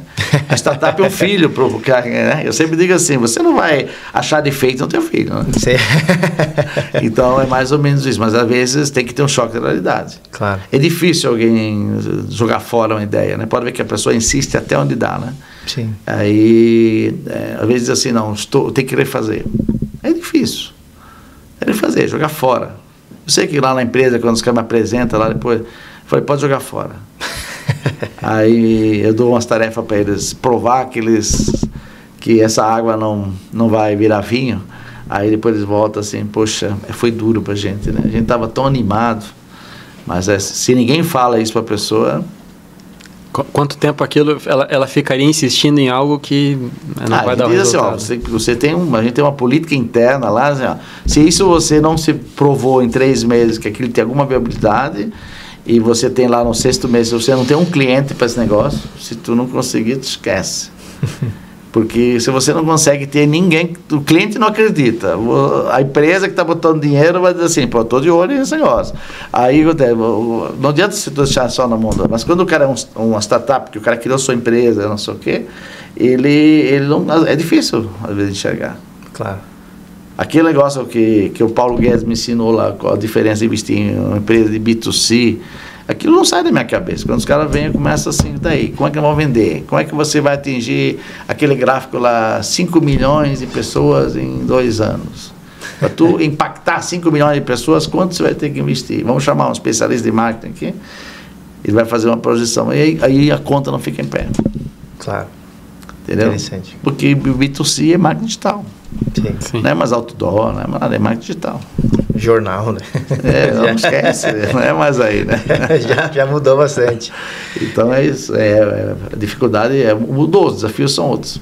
Seu Severino, é, queria também agora é, pedir também se você pudesse deixar uma mensagem assim de bom já teve tantos ensinamentos aqui né do seu Severino para nós aqui para todos e para Valiosíssimos, todos que nos, nos estão nos assistindo aqui de porque hoje quem nos acompanha muito na Rapidoc são empresários, empreendedores que fecham parceria conosco para telemedicina, Sim, sim. etc. Então eu diria que quem vai nos assistir e nos assistirá, né, que esse vídeo ficará, ficará gravado, né? Diria que 95% ou mais são de empreendedores, empresários que têm negócios, ou estão criando um negócio, ou querem criar um negócio, né? Sim, quais são os desafios, vamos dizer assim, quais são as, as maiores dores, se pudesse resumir assim, seu Severino, de que que é normal, faz parte dessa trajetória a gente passar por isso para... De deixa eu só fazer um adendo para o senhor pegar o, tá. o, o, o, gancho. Se o senhor puder também comentar para né, esse público que o Ivan se referiu, como que o senhor enxerga a telemedicina como mercado, que é justamente onde a gente trabalha hoje, onde o, o nosso parceiro também, de alguma maneira, trabalha. Eu acho que seria bem, bem interessante. É, Bom, vamos, vamos falar, é, começar do início aí os, os para quem está começando, para quem está tá com a startup já não, já está faturando, né? Que a gente sempre diz assim, emitir a primeira nota é uma festa, né? é, é, uma festa. Eu, eu digo lá na, Ie, na Ievo, lá, que é uma empresa, pra, pra, é um software para desenvolvimento de pessoas, na verdade para você ajudar a acelerar o desenvolvimento da pessoa. E aí quando a gente emitiu a primeira nota, aquilo foi uma festa, né? Nota número um, né? A nota número um, né? Então é, é muito, muito a primeira vitória, né? Mas é, como eu já falei no início, tenta se cercar de pessoas que complementam o seu conhecimento. Ou a visão de marketing, ou visão de vendas, de, de, de, de ah, não posso ter o cara, Aruma, é um, um consultor, é um, um, conselheiro, essa, essa, essa coisa de conselheiro, ela funciona bem. Para questionar o plano de negócio de vocês. Uhum. Eu ficava muito assim, quando a Bene, no momento, montei conselho com membros externos, eu ficava bravo com aqueles caras nisso, que os caras vinham questionar, mas eles queriam assim, o porquê? Por que, que essa xícara é preta? Por que, que não é branca? Eu me incomodava nisso, mas no fundo era, foi um grande aprendizado. Porque assim, ele questionava, mas como é que, como é que, por que, que você, não, você não vendeu? Que talvez o teu modelo de vendas estava errado, a oferta estava errada. Porque às vezes o produto é excelente, mas o modelo de venda está errado o modelo de venda está errado. Certo? O cara quer, não, ninguém paga a licença de uso, o cara paga pelo uso. Mudou o mercado. Não adianta eu querer insistir. Então, eu acho que assim, então, isso é muito importante para quem está tá começando. Quem está na telemedicina com vocês, a telemedicina ela vai ter outras ramificações, que ainda não se fala. A telemedicina é só fazer a consulta, para dar acesso para quem não tem. Existe uma coisa muito. muito a gente tem que olhar um pouco para o interior, as prefeituras. É difícil você ter uma prefeitura no, no interior e você achar que vai ter um cardiologista lá atendendo no posto. Nem tem na cidade, ele tem que trazer da cidade vizinha. Agora, ele pode sim disponibilizar um clínico geral e, eu, e ele encaminhar para uma, uma, agenda com um cardiologista, com um neuro, um, qualquer especialidade, sem o cara vir para a cidade. Porque assim, ele perde uma hora e meia dirigindo para chegar na cidade. Então tem dias que ele nem vai, né? Então eu acho que assim, então ele é muito importante para fazer a medicina chegar nos lugares que nem, nem médico tem, nem hospital tem. Então, então é fundamental. É, o SUS vai ter que acelerar isso também para dar acesso para essas prefeituras usar. E aí é, a prefeitura precisa o quê? Ela não é só a tecnologia, a plataforma. Temos 150 empresas, mais ou menos, que, que fazem essa te tecnologia. Mas tem que agregar, tem que ter o médico. Porque não adianta eu dar a tecnologia para a pessoa se a prefeitura lá no interior não tem o um médico. Tem que, claro. tem que disponibilizar o um médico. E é uma grande oportunidade para aquele médico recém-formado que não tem ainda o dinheiro para. Mesmo que ele tenha dinheiro para montar o seu consultório, ele não tem a clientela para sustentar o escritório. Você, você acabou de se informar, pai, me dá um dinheiro aí para eu montar meu consultório. Só que depois, se você ainda não tem a clientela, como é que você vai, vai sustentar o escritório? Então hoje pode ser que o médico do futuro é o médico sem consultório. Eu vejo assim, o médico sem consultório. Claro. Você está onde que onde você pode estar. Tá. Claro, se você vai fazer uma cirurgia, você vai. Né? Daqui a pouco nem isso não precisa mais ir, no, no vai fazer a cirurgia remota. Mas o que acontece? Você vai ter o, o um segundo ponto, agregar o serviço. Outra coisa, a, a telemedicina para fazer para fazer é, prevenção, para fazer triagem, para fazer. Ela vai, vai, vai ter um conjunto de, de, de serviços agregados.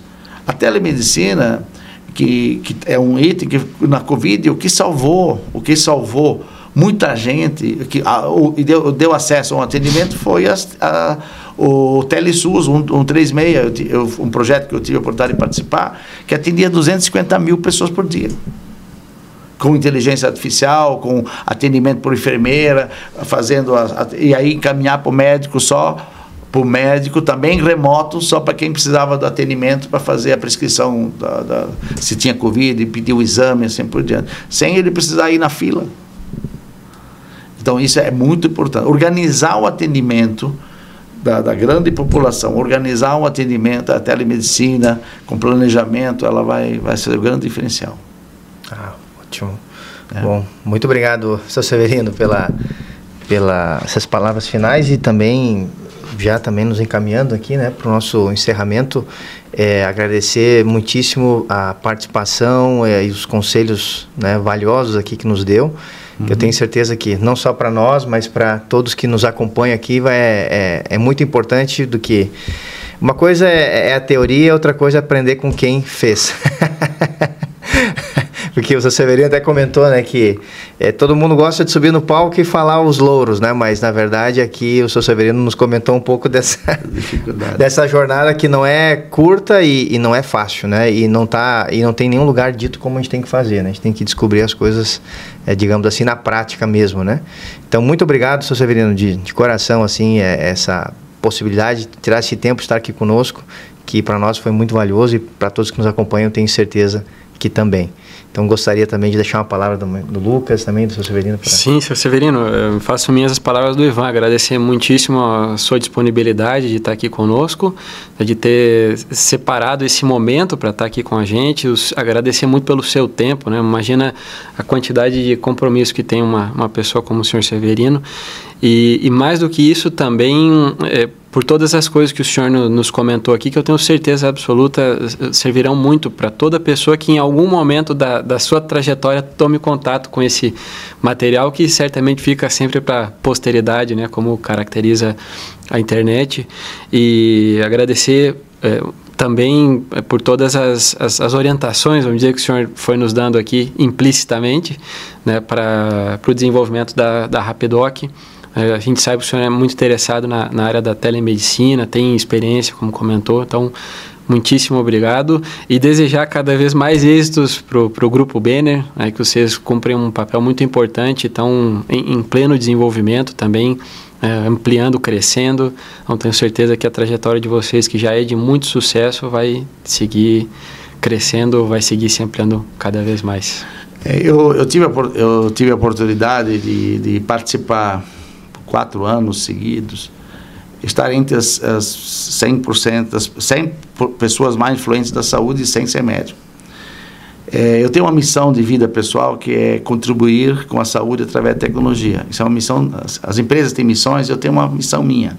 Onde eu puder contribuir, e isso ajuda você a, a tomar decisões, porque isso está, eu, eu, estou dentro da minha missão ou não estou dentro da minha missão. Então, é, hoje em dia, é, é tem que ter disciplina e foco. Disciplina e foco em tudo que vocês fazem. Então, disciplina e, e foco, realmente, não se deixar se desviar. Tem muita coisa hoje que nos distrai nossa atenção. Então, a mensagem que eu quero deixar, obrigado a todos que estiveram nos ouvindo, espero poder ter contribuído. Muito obrigado. Não, nós que agradecemos, Sr. Severino, mais uma vez, muito obrigado mesmo, né, e pela participação, pelo tempo, pelos ensinamentos. E hum, agradecer também a todos que nos acompanham, né? A, sempre aqui em nossas talks e nossas entrevistas aqui na, na Rapidoc, na Rapidoc Telemedicina. E, e, bom, aqueles que talvez estão nos acompanhando pela primeira vez aqui nessa, né, através desse vídeo, né? Então na Rapidoc nós temos lives todas as semanas onde nós explicamos o nosso modelo de negócio, já que esse espaço aqui é, das talks é para né, compartilhamento de conteúdo, é, aprender né, de, com, grandes com grandes cases, com grandes empresários no Brasil, é, como é o caso do seu Severino Benner, é, mas aquele que quer conhecer um pouco mais sobre o modelo de negócio da Rapidoc Telemedicina, a gente recomenda fortemente que nos acompanhe em nosso Instagram, em nossa aqui mesmo no nosso canal no YouTube, onde nós temos lives e conteúdos semanais sobre como nós operamos com a telemedicina no mercado é, brasileiro e também agora no mercado uh, internacional, já que recentemente a Rapidoc iniciou sua operação nos Estados Unidos, permitindo com que empreendedores e negócios possam ter cobertura médica em solo americano. Então, tivemos também recentemente uma live falando sobre isso, sobre isso aqui no nosso canal, é, no dia 4 de setembro, com o nosso lançamento. Então, fica esse convite para quem não conhece a Rapidoc, que é, nos acompanhe para conhecer um pouco mais do que nós estamos fazendo no mercado de telemedicina. E mais uma vez, obrigado, sou Severino. Obrigado, Lucas, por estar me acompanhando aqui mais uma vez em mais uma talk. E deixamos aí um grande abraço a todos. Até mais.